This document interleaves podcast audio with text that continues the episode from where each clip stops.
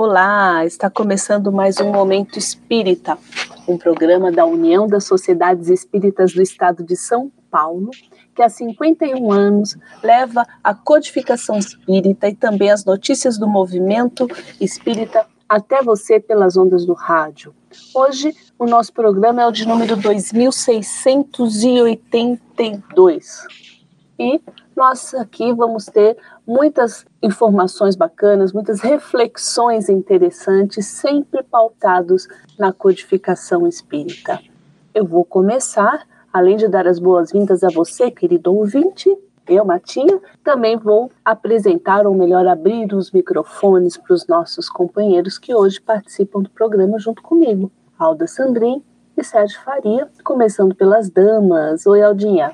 Oi, Martinha, Serginho, queridos ouvintes, que prazer estarmos de volta. É um momento tão prazeroso, tão gratificante podermos conversar sobre doutrina espírita, sobre movimento espírita. muito obrigada por permitir que nós adentramos os seus lares através das ondas da rádio. Sejam bem-vindos conosco e fiquem conosco até o término do programa. Muito bem. E aí, Serginho, como você está? Olá, Martinha, Alda, Queridos ouvintes, é um prazer estar com todos novamente, falando de movimento espírita, falando de doutrina espírita, esse assunto que para nós é sempre muito gostoso, muito empolgante e espero que seja para todos vocês também. É isso aí, falou tudo. Empolgante, interessante, delicioso, como é também fazer o programa aqui, sabendo que do outro lado os nossos ouvintes estão nos escutando. Olha que bacana. E por isso, nós temos, obviamente, um canal de comunicação com vocês, todos ouvintes, e, entre outras coisas, esse canal serve para que você participe de uma enquete mensal. Lembrando que todos que responderem a essa enquete estarão concorrendo a um livro que vai ser sorteado no próximo mês. Eu vou falar então como que você faz para participar. Tem duas formas. Você pode mandar um e-mail momentoespírita.usesp.org.br, repetindo, momentoespírita.usesp, tudo junto, .org.br.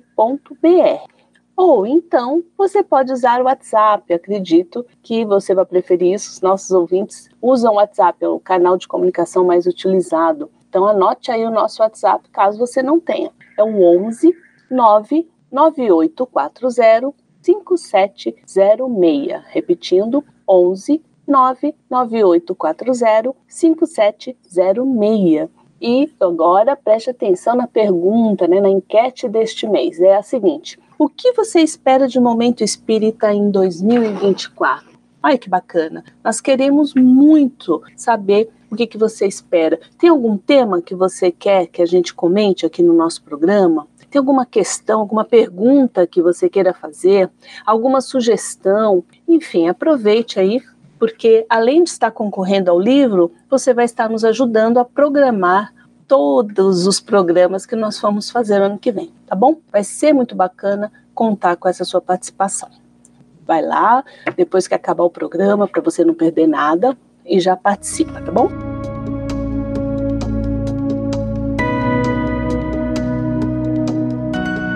E por falar aí em coisas boas e empolgantes, nós temos a nossa campanha de incentivo à cultura. Então, são filmes, são livros, coisas legais que permitem que você se distraia e, ao mesmo tempo, faça reflexões interessantes, obviamente, também com um foco na doutrina espírita. Hoje nós trazemos um livro, não é de autores espíritas, mas é um livro muito bacana e que fala de muitas coisas do espiritismo.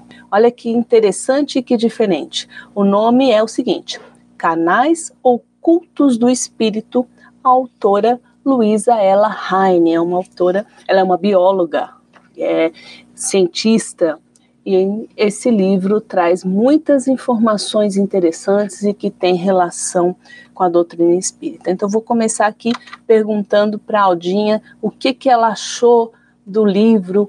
Fala um pouquinho para gente, Aldinha. É, Martinha, o livro eu achei extremamente interessante justamente por né, a autora não ser espírita. Então, ela traz uma visão bastante extensa desses assuntos, que é a visão do espírito, a, claro, a clarividência e a claro audiência. E ela vai narrando o livro, ela vai dizer, uh, desenvolvendo o livro através de, de, de, casos que aconteceram, de pessoas que vivenciaram a clarividência ou que vivenciaram a claro a, audiência, a telepatia. Então ela conta o caso, como se ocorreu e depois então tem lá um, uma, uma explicação. Eu achei assim super interessante, eu li alguns casos e, e, são realmente casos que a gente, nos dias atuais, ainda é comum a gente ouvir pessoas perceberem isso, né? Que é a vivência da alma, que é a experiência que a alma vivencia é, de um fato real que vai acontecer dentro de alguns minutos ou dentro de alguns dias. Eu achei o livro interessantíssimo. Eu, eu pretendo lê-lo agora na sua íntegra, né? Porque eu fiz mais uma leitura assim bastante artificial, mas eu pretendo lê-lo na sua íntegra, porque eu acho que acrescenta muito para todos nós que estudamos doutrina espírita e que lidamos e vivenciamos com, esse, com esses fatos, né? Sim, com certeza. Eu, eu, gostaria também, né, de citar aqui algumas coisas, como a, a igualzinha a você, eu não li toda a obra ainda, mas o que eu consegui ler, observar, realmente me, me pareceu bastante interessante, pretendo ler também. É, lembrando né, que ela fala muito de PES, que ela chama no livro, que é a percepção extrasensorial. Onde, e tem algumas coisas bastante interessantes, viu, Serginho? Ela fala assim: que o ceticismo das pessoas aquilo que não sabe explicar é algo que muitas vezes impede as pessoas de é, darem espaço para algo, para né, aceitar uma explicação, assim, talvez mais pesquisar e aceitar uma, uma explicação mais racional. Porém, isso também me chamou a atenção, que ela diz o seguinte, que as pessoas, muitas pessoas têm mais facilidade em aceitar uma informação de algo assim sobrenatural a buscar a lógica. E aí a gente pensa assim, como isso é, é, é bastante familiar para nós, né? É, Martinha, eh, você, enquanto a Alda falava, eu justamente, eu tive até um problema para converter o livro para eu poder ler em braille, então eu, eu, acabei não conseguindo ler. Mas eu ia dizer para vocês exatamente o seguinte: se uh, o estudioso, seja ele qual for, aliás, eu, eu fico muito feliz quando eu vejo alguém das, das ciências trazer uma, uma obra desse tipo ou estudar as obras espíritas, porque é o seguinte: se a pessoa não tiver conceitos pré-concebidos, se ela tiver efetivamente aberta e lógica, porque o espiritismo é extremamente lógico. Se a pessoa tiver a mente aberta e, e, e, for uma pessoa lógica, como você acabou de citar, Martinha, que tem pessoas que, ao invés de acreditar numa coisa que é lógica e que, e, e que eh, você consegue atestar através da lógica filosófica, ela pre prefere acreditar naquilo que é sobrenatural. E é onde eu digo, se ela for lógica e não tiver conceitos pré-concebidos, ela vai concluir que o, o, o espiritismo é uma realidade absoluta. Muito interessante. E como a Aldinha falou, elas, eles citam, né, a autora cita alguns casos para ilustrar toda essa informação que ela passa de um ponto de vista científico, destacando de novo. Entre eles, eu vou citar aqui dois casos que, me chamaram bastante atenção. Ela diz assim que a percepção extrasensorial, PES, pode ocorrer em qualquer idade. Mas dá um destaque em um capítulo, ela fala sobre essas ocorrências na infância e na fase da terceira idade. E, e então ela conta de, do caso de um menino, eram assim, dois irmãos, um menino e uma menina. O irmão ficou em casa com a mãe e a irmãzinha foi para a casa da avó. E ele pergunta para a mãe que horas que a irmã vai chegar, a mãe diz que ainda vai demorar um pouco, tal. Aí de repente ele começa a gritar e falar para a mãe: "Mãe, a minha irmã fala o nome dela, né? Tá, tá chorando, ela precisa de você". E a mãe dele estranha um pouco. Não, ela tá lá com a vovó, daqui ainda vai demorar um pouquinho para ela chegar. Só que aí, cinco minutos depois aproximadamente, a avó chega com a menina em prantos, dizendo que ela acordou e querendo a mãe de qualquer forma, né? Então, aí ela relata mostra né, como a, o menino teve essa, conseguiu captar a angústia lá, o choro da irmã. E uma outra coisa também bastante interessante de uma senhora muito doente que estava internada no hospital, já no estágio terminal, e a filha foi visitar. Quando elas começam a, conversar, tal, a senhora adormece, e quando acorda, ela acorda desesperada, perguntando pelo neto de 12 anos e falando: Ó, oh, não deixa ele ao parque lá da igreja. E aí a filha então fica meio assim é, surpresa porque era um local muito bonito e que a senhora gostava, né? Só que aí depois, de, aí essa senhora desencarna, alguns dias depois acontece então um acidente com o menino que ele bate a cabeça em um tronco quando ele vai mergulhar no lago desse parque e fica paraplégico. É, são então só para citar dois exemplos de causos, digamos, citados, relatados pela Luísa Heine, para mostrar como que de fato ocorre essa telepatia, essa percepção extrasensorial, isso da forma como ela cita ali no livro e que nós podemos muito, muito bem explicar com os ensinamentos que a doutrina espírita nos passa. Então é interessante mesmo, né? Eu acho que é o tipo de livro que desperta a atenção das pessoas, porque as pessoas gostam de ouvir esses casos, não é, pessoal? Perfeito, Martinho. Acho que são casos que ainda deslumbra bastante, né? E e, e, o pessoal ainda leva muito para o sobrenatural, quando que na verdade é um atributo do espírito, é uma condição que todos nós carregamos e uns com mais acentuação, outros menos, né? Mas todos nós temos essa percepção de uma maneira ou de outra, nós temos essa percepção. É que às vezes não damos valor, não damos importância, ela não damos ouvido, né? Sim. Mas nós temos, sim. Muito Alda, fazendo um trocadilho, esse sobrenatural é absolutamente uma lei natural, né? Perfeito, Serginho. Muito bem, gente. Então eu vou falar de novo o nome do livro, tá? Canais Ocultos do Espírito, de Luísa Ella Heine. Ok, gente? Fica aí a dica. Depois vocês também aproveitam lá pelos nossos canais de comunicação e digam o que, que vocês acharam do livro.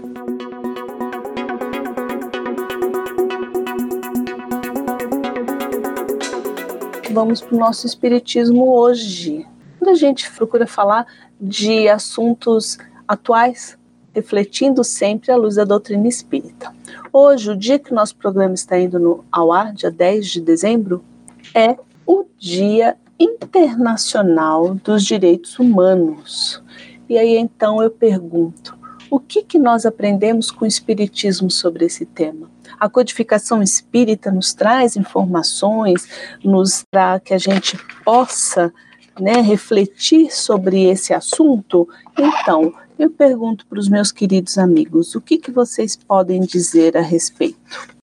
Eu acho que depois que nós começamos a estudar a doutrina espírita e a compreender essa doutrina, obrigatoriamente nós temos que mudar a nossa visão quanto a muita coisa que acontece ao nosso redor. O espiritismo é todo baseado, né, na lei de justiça, de amor e de caridade. Nós temos até um capítulo no livro dos Espíritos assim intitulado, que é o capítulo 11 do livro terceiro. E ali eles nos diz, né, que qual é a base da justiça? Então eles nos fala que a justiça está fundada sobre as leis naturais. Cristo vos disse: quereis para vós, né? Uh, quereis para os outros o que quereis para vós. E aí eles perguntam também como se pode definir a justiça. A justiça consiste no respeito ao direito de cada um. E o que define esses direitos? São duas leis, as leis humanas e as leis naturais. Como ainda não temos a capacidade de entender as leis natu naturais e pautar as nossas vidas dentro dessas leis, precisamos das leis humanas que são né, é, estabelecidas de acordo com cada povo, com cada cidade, com cada país. Então, eu acho que isso é o, é o suficiente para a gente entender que estamos dentro de um mundo de aprendizado e que o respeito ao próximo e tentar auxiliar ao próximo, independente da, do que ele fez ou deixou de fazer, porque ele também é um companheiro nosso de jornada, é um espírito em estágio evolutivo, é um, é um espírito que ainda uh, está dentro de um estado de ignorância. É o dever de cada um, porque nós ainda precisamos também de que alguém nos compreenda e nos aceite como estamos nos apresentando neste momento. A doutrina é muito clara quanto a tudo isso. Vivemos num mundo cheio de injustiças, sim, mas essas injustiças são praticadas ainda pela nossa ignorância. Nós ainda praticamos atos que nos coloca muito juntos ainda ao selvagem, à selvageria, ao instinto, e nós estamos rumo à chamada angelitude, ou seja, a, a nossa perfeição espiritual.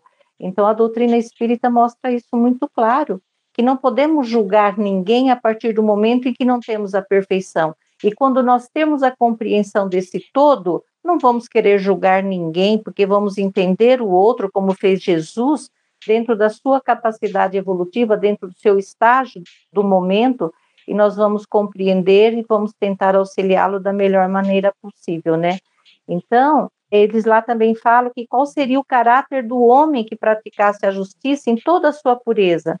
A do verdadeiro justo, exemplo de Jesus, porque praticaria também o amor ao próximo e a caridade, sem os quais não há verdadeira justiça.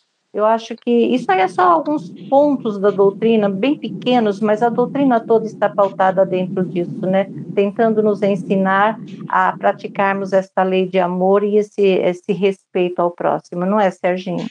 Sim, sem dúvida, Alda. A Alda deu uma explicação, gostei, ela foi elaborando o raciocínio. Eu vou ser de uma forma que eu até repito muito nas minhas palestras, eu vou ser sintético e básico, né? A Alda é mais elaborada, ela conviveu com o secretário do Kardec, ela tem mais, né, o livro dos espíritos na cabeça. Mas é assim... Isso chama-se pesquisa. É, verdade. É, brincadeiras à parte, né, Alda? Isso é pesquisa mesmo. Gente, quando você estuda a doutrina espírita, você compreende que nós somos espíritos em uma experiência terrestre mas em essência nós somos espíritos que, nesse momento, está vivenciando uma experiência com esse corpo e assim por diante. E quando nós percebemos, entendemos o que é o espírito, princípio inteligente, criado simples e ignorante, que não tem sexo, não tem cor, não tem raça, não tem é, nada disso. O que, que significa dizer? Quem é hoje eu estou aqui reencarnado como um homem branco, a Alda como uma mulher branca. E ontem, na encarnação passada, não sei. E na futura, também não sei. Pode ser que eu é, reencarne como uma mulher preta ou branca ou oriental, a Alda como um homem, ou como mulher novamente, para vivenciar as, as experiências que nós precisamos para o nosso aprendizado. O que, que significa isso? Significa dizer que quando nós lutamos pelos direitos humanos, na verdade, nós estamos trabalhando pelos direitos de todos nós. Porque quando hoje eu venho a cercear o direito de uma mulher, na prática, eu estou cerceando a mim mesmo numa reencarnação passada ou numa reencarnação futura. Então, o que nós aprendemos aqui de direitos humanos, seja em relação à mulher, aos refugiados de guerra, aos prisioneiros, quem quer que seja, ou simplesmente direito do, do ser humano de ir e vir, de se alimentar. Quando eu cercio elimino qualquer um desses direitos, seja de forma legal, ilegal ou simplesmente na minha, no meu pensamento, este prejuízo é meu. É meu. Eu também serei vítima desse meu próprio prejuízo, porque a discriminação recai sobre mim mesmo. Aquele hoje, na minha ignorância, eu posso achar que aquela aquele, é, é, aquele ser é inferior a mim, mas amanhã eu reencarno com as mesmas características dele, então o inferior, pela minha visão de agora, o inferior a, amanhã seria eu mesmo. Então a minha visão é essa. o que nós aprendemos no Espiritismo? Nós aprendemos que nós somos espíritos em diversas experiências e vamos reencarnar nas diversas condições, como homens, como mulheres, como com as diversas raças, inclusive com diversas religiões, com diversas características e toda vez que nós prejudicarmos aquele que é diverso de nós, nós prejudicamos a nós mesmos, né, Martinha? Falou tudo, Serginho. Aliás, vocês falaram extremamente bem, restam poucas coisas que a gente possa colocar, mas assim eu destacaria também a questão de que a partir do momento que nós conseguimos colocar em prática os ensinamentos doutrinários, porque eu acho que a base, toda a teoria maravilhosa, ela é, vai totalmente ao encontro dessa questão dos, direitos humanos, né, dos direitos para com todas as pessoas, independente de qualquer situação. Agora, a questão é a prática, é tirarmos isso do papel e colocarmos isso na nossa atitude, porque a partir do momento nós temos aí uma informação tão grandiosa que fala, entre outras coisas maravilhosas também, sobre a igualdade, sobre a liberdade, destacando a responsabilidade que nós temos perante as nossas ações e todas essas outras visões que vocês colocaram, só nos mostra que de fato nós temos aí sim uma bússola segura para que a gente possa colocar em prática o respeito ao nosso semelhante, batalhar pelos direitos de todos, enfim. A doutrina está aí, só, nos, só resta mesmo a gente vivenciá-la e passar adiante para que outras pessoas que também tenham condições de aprender com ela e vivenciá-la também. De fato, nós temos alguma mensagem grandiosa. E é para a gente, acho que a gente tem que refletir de que maneira que nós estamos divulgando-a, de que maneira que nós estamos fazendo com que ela chegue às outras pessoas. Isso também é uma responsabilidade muito grande, né? É, é, importante só lembrar, né, Martinha, que a, a, lei divina é uma lei imutável, ela é perfeita já por si só. E muita gente fala que as leis humanas são imperfeitas. São, elas são sim, porque elas provêm de seres ainda imperfeitos. À medida que vamos evoluindo, vamos criando leis mais justas. Isso é importante, né? Nós sabermos, porque aí nos dá responsabilidade, a gente percebe que a responsabilidade de termos mais justiça é de cada um de nós. Não é do, do governo, não é da sociedade, é de, do, do indivíduo que compõe a sociedade e, consequentemente, compõe o governo, né, que está aí na, na liderança. Então, queremos leis mais justas? Sejamos mais justos, né? Sejamos melhores porque com a, com a visão mais ampliada criaremos leis mais justas. É isso mesmo. Então fica aí as reflexões para essa data tão importante que é a data em que a gente lembra a importância, né, o, o Dia Internacional dos Direitos Humanos, lembrando que essas datas são criadas exatamente para estimular a reflexão e estimular também ações que possam promover esses conceitos. Muito bacana, então, nada mais justo do que falarmos aqui em Momento Espírita, não é verdade?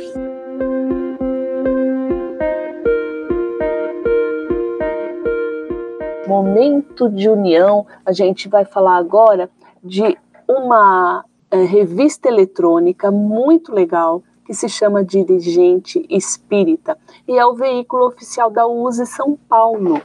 Nesse veículo de comunicação, o Dirigente Espírita, vocês encontram assuntos extremamente variados, desde artigos até mesmo matérias completas sobre temas especiais, também dicas para o trabalho nos vários departamentos que compõem uma instituição espírita, ou seja, ele é recheado de informações que são muito importantes para o dirigente, para o trabalhador da casa espírita, do movimento espírita também.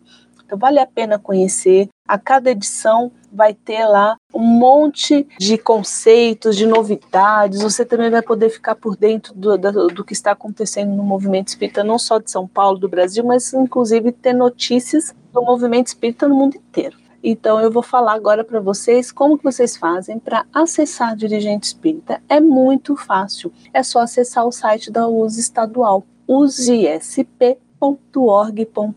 Eu vou repetir, usesp.org.br. Você entrando no site, você vai encontrar lá o dirigente espírita, as várias, várias edições disponíveis para você pesquisar, para você ler, para você levar para sua instituição espírita, passar para os tarefeiros, para os amigos, enfim, vale a pena conferir, tá bom? E por falar em dica interessante, o Serginho sempre nos traz uma outra dica muito legal, né, Serginho?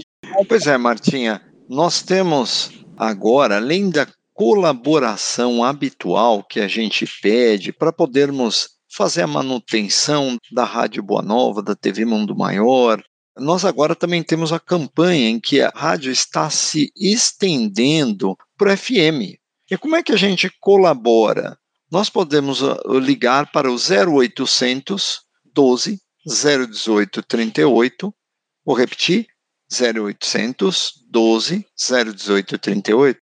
Mas tem um outro detalhe bastante interessante também. Hoje a maioria das pessoas nem tem telefone fixo mais, nem faz a maioria das coisas, nem resolve mais por telefone, né? Procuram resolver pela internet. Como é que eu faço isso?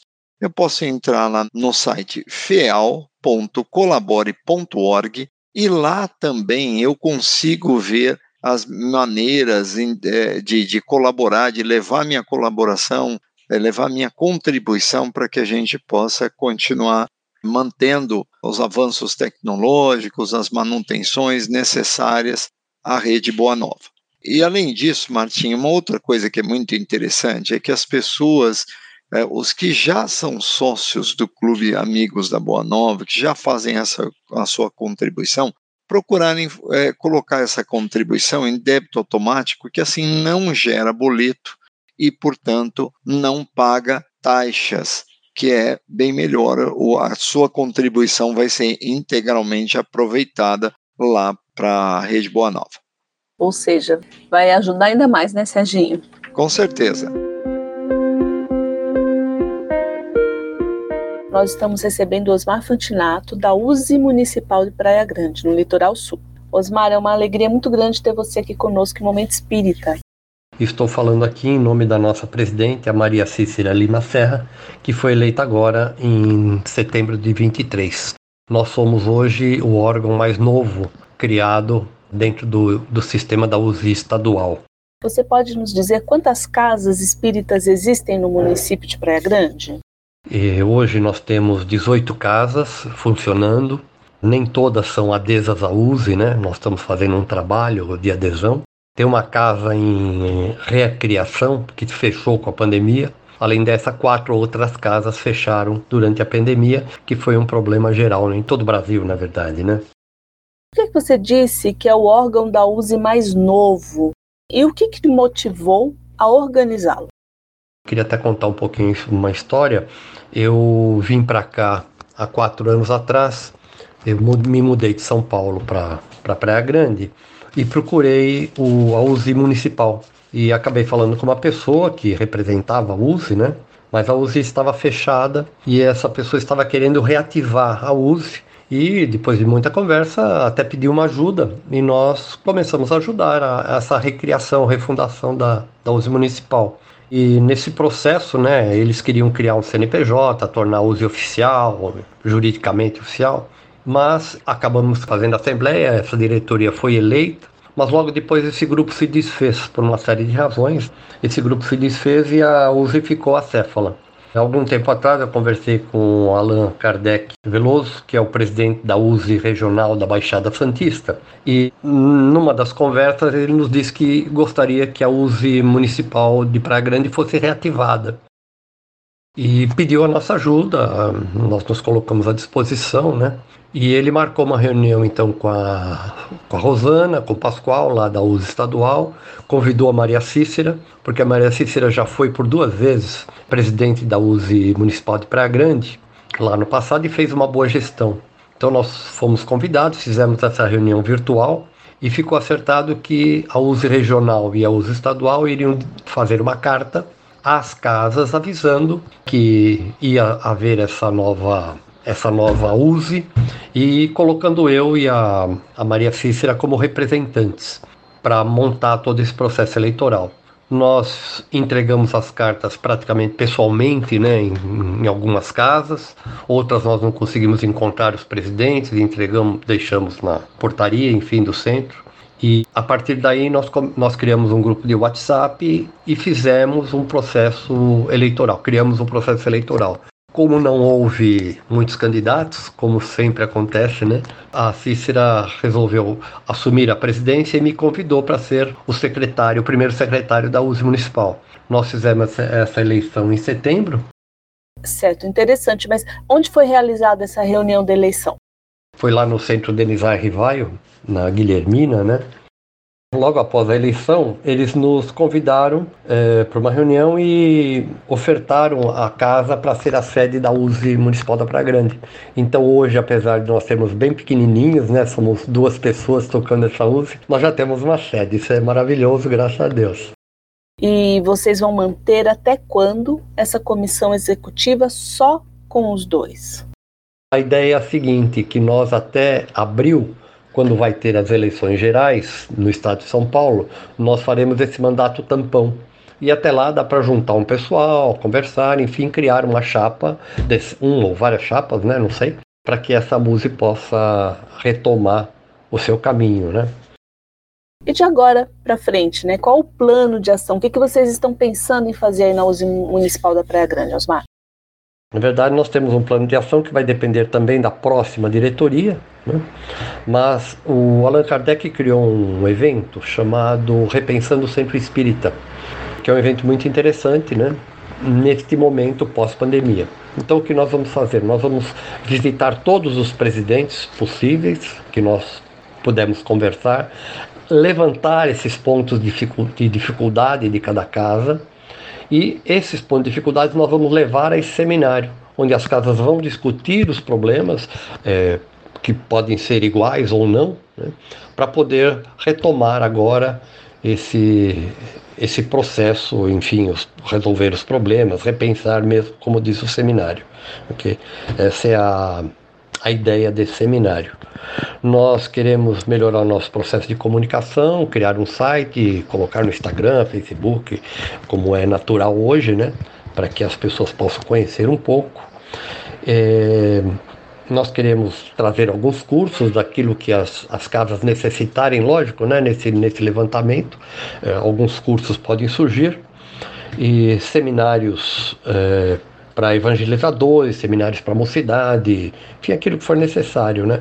Em setembro, se possível, nós queremos fazer um seminário sobre o suicídio, com várias palestras sobre o suicídio, que é o mês dedicado a isto, né? E tem dois eventos importantes aqui na Praia Grande que estão desativados. Um é a Semana Espírita, que ela é realizada sempre em agosto. Esse ano, inclusive, a eleição ia ser em agosto para cobrir a Semana Espírita, mas acabou sendo em setembro. E um outro evento importante também é a Feira do Livro, que ela é feita na praia.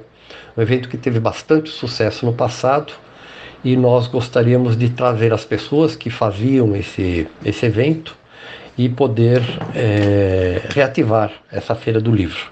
Isso, lógico, como disse, vai depender da nova diretoria também que vai assumir lá em abril, ok? Bom, essa é a nossa USE Municipal de Praia Grande. Certo.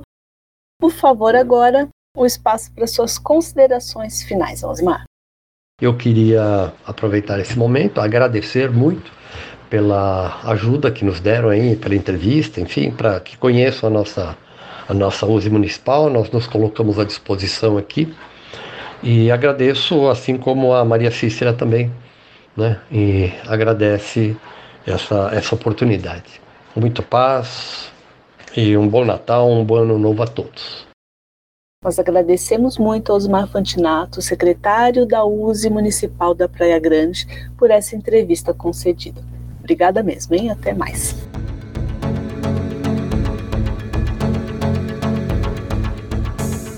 Eu vou repetir aqui a enquete que está rolando neste mês de dezembro, lembrando que todos que participam vão concorrer a um livro espírita que vai ser sorteado no mês que vem. Este mês a enquete é a seguinte: o que você espera de Momento Espírita em 2024?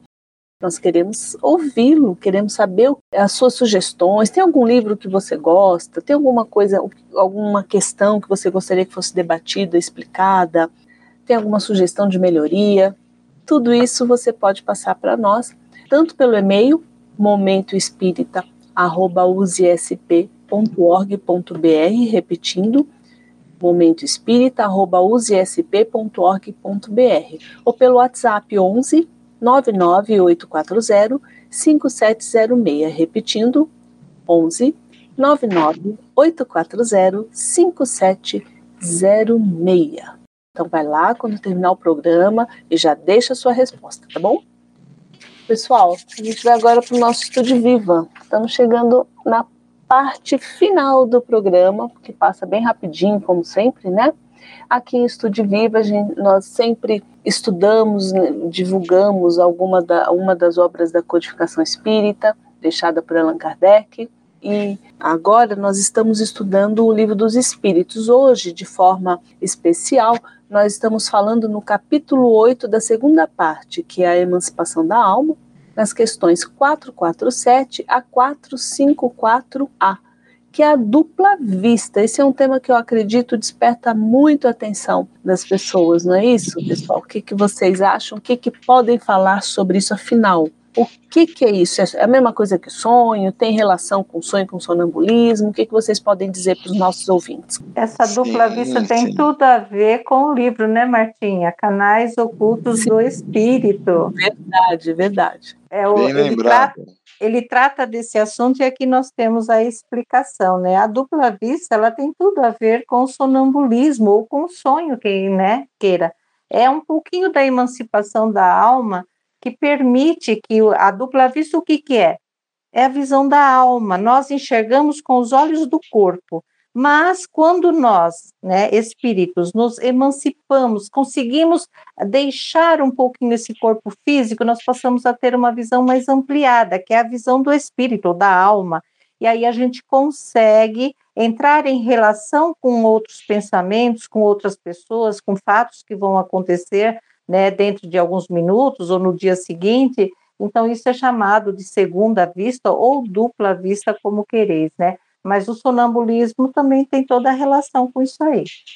Como uh, bem nos diz o, o livro dos Espíritos, os nomes que nós damos é ainda a emancipação da alma, né? É o, é o espírito que se vê livre em condições de obter outras informações, ainda que o corpo não esteja adormecido. E o que eu achei muito interessante, alguns pontos eu achei muito interessante, eu vou levantar a bola aqui para a Alda cortar, é que, por exemplo, a dupla vista, essa faculdade, ela tem ligação com a organização física, né, Alda? Sim, ela tem uma ligação, porque a organização física desempenha um papel. Tem algumas pessoas que são muito refratárias a tudo isso, né, Serginho? Elas não conseguem ter essa emancipação da alma com uma certa facilidade enquanto que outros têm. Porque a mediunidade, de uma maneira geral, embora a dupla vista ainda não é uma mediunidade, é um atributo mais da pessoa mesmo, do espírito, ela tem a ver com o corpo físico, a organização física de cada um. Então, ela tem sim, ela tem uma ligação muito forte. Tem pessoas que são talvez mais, não, né, um corpo mais pesado, mais denso, e não permite que o espírito tenha essa facilidade de se deslocar, de se emancipar, né? Eu não tenho, eu tenho, eu tenho algumas, alguns pressentimentos, alguns sentimentos, mas dupla vista eu não consigo ter, não, Serginho. Pois é, Alda. E, e também muito interessante, vale a pena a gente ler com muito carinho, como tudo que tem no livro dos Espíritos, mas assim, por exemplo, existe um conceito de que de hereditariedade, de que essa faculdade se transmite. E aí, olha que interessante, quando Kardec pergunta isso aos espíritos, eles nos respondem o quê? Transmite-se a condição física favorável ou não à dupla vista da mesma forma que se transmite qualquer outra característica física. Acrescenta-se a isso também uma educação, ou seja, por exemplo, se a Martinha, a Alda, tem um familiar, um filho, um irmão e que tem alguma característica e elas começam a estudar o Espiritismo com eles, da mesma forma que elas foram também educadas ali, essa pessoa vai receber também aqueles princípios que auxiliará no desenvolvimento da dupla vista, né, Martinha? Acho que você também deve ter perguntas para a gente. Tem, tem sim. A questão, a dupla vista pode se desenvolver em circunstâncias específicas por exemplo, existem alguns momentos em que fica mais fácil surgir essa dupla vista? como diz o livro que nós já indicamos hoje, né, Canais Ocultos do Espírito, quando o corpo adoece, ele enfraquece os laços que ligam o espírito ao corpo. Ou então, quando está na proximidade de um, de um perigo, uma grande comoção, pode desenvolvê-la sim, sem sombra de dúvida. E ela também pode ser desenvolvida através do trabalho, Martinha. A pessoa que se dedica a um trabalho, dentro da casa espírita, ou mesmo dentro de uma outra doutrina, de uma outra religião, e que é bastante dedicado, faz aquilo com tudo, com muito amor, ela pode vir a desenvolver isso por uma necessidade para enriquecer ainda mais o seu trabalho. Mas no caso da doença, né, os laços enfraquecem. Quem aqui nunca ouviu uma pessoa doente dizer que está vendo alguma coisa, que está ouvindo alguma coisa, e só ele vê, só ele ouve? Isso poderíamos chamar de uma dupla vista, né? E eu estou lembrando agora que no livro A Gênese, na segunda parte, onde fala sobre os milagres, explica-se de uma forma racional os chamados milagres que Jesus fez. Um deles é aquele que diz sobre a pescaria, quando né, os pescadores vão para o mar e não conseguem trazer nenhum peixe, falam com Jesus e ele então indica diz de novo, né, para eles entrar, pegarem o barco, retornar, irem de novo para o mar e indica o local que eles devem jogar a rede e, de fato, quando eles fazem isso, a rede fica cheia de peixes. E ali está explicado que, na, de verdade, não foi um milagre, mas essa dupla vista de Jesus que permitiu que ele enxergasse não com os olhos físicos, mas com os olhos da alma, o local onde a pescaria seria rica. É interessante, né? Esse é um bom exemplo. É interessante exemplo, porque em virtude da evolução né, espiritual de Jesus, poderíamos dizer que ele tinha quase que uma dupla vista permanente, né, Martinha? Sim. Ele via mais com os olhos do espírito do que do corpo, porque era um espírito extremamente evoluído. Sim. Então ele não precisava se encarcerar dentro da matéria como nós estamos extremamente presos a ela ele vivia uma liberdade bem maior espiritual, né? Assim como nós falamos no início do programa, né, que nós falamos de sobrenatural, leis naturais, etc., né, é, eu acho que é muito importante essa questão que a Martinha trouxe, a explicação, que é, as pessoas têm que entender que esse conceito do milagre, a verdade, não existe. O que existe é o desconhecimento da lei, da lei natural das faculdades do espírito e Jesus simplesmente exercitava-as na sua plenitude, vamos dizer assim, pelo menos segundo o nosso conhecimento e a nossa condição. Perfeito mesmo, como foi muito, muito perfeito também esse momento que nós estivemos aqui falando sobre doutrina, sobre movimento.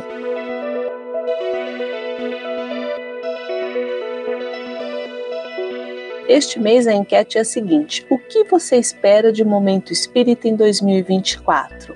Você pode passar para nós tanto pelo e-mail momentoespírita@usesp.org.br ou pelo WhatsApp 11 99840 5706.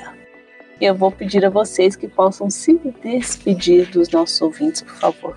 Começando pelas damas, né? já estou falando já. Isso aí. Queridos ouvintes, que alegria. É sempre bom estarmos juntos, embora seja pelas ondas né, do rádio ou então por algum outro canal da internet.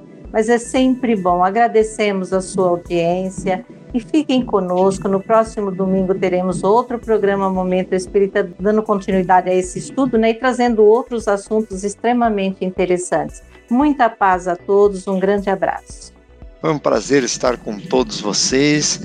Eu convido a, a estudarem a doutrina espírita, a irem às casas espíritas e, e fazerem curso. Por que, que você vai fazer curso? Para você aprender, discutir, colocar suas questões e ouvir o nosso programa para trazer, inclusive, também as suas contribuições a doutrina espírita é muito interessante e muito gostosa de se aprender. Um forte abraço a todos. É isso aí, mais uma vez, uma alegria muito grande estar aqui nesse programa falando sobre tudo que a gente gosta tanto, né, que a doutrina nos proporciona, estar entre amigos e sabendo que você, ouvinte querido, está do outro lado, atento prestando atenção em tudo que a gente está falando. Muito obrigada por sua companhia. A todos uma excelente semana e até a próxima. Um grande beijo e aproveito aqui antecipadamente para desejar é, boas festas a todos vocês, tá bom? Um feliz Natal aí, um ano novo fantástico. Um grande beijo para todos. Até a próxima.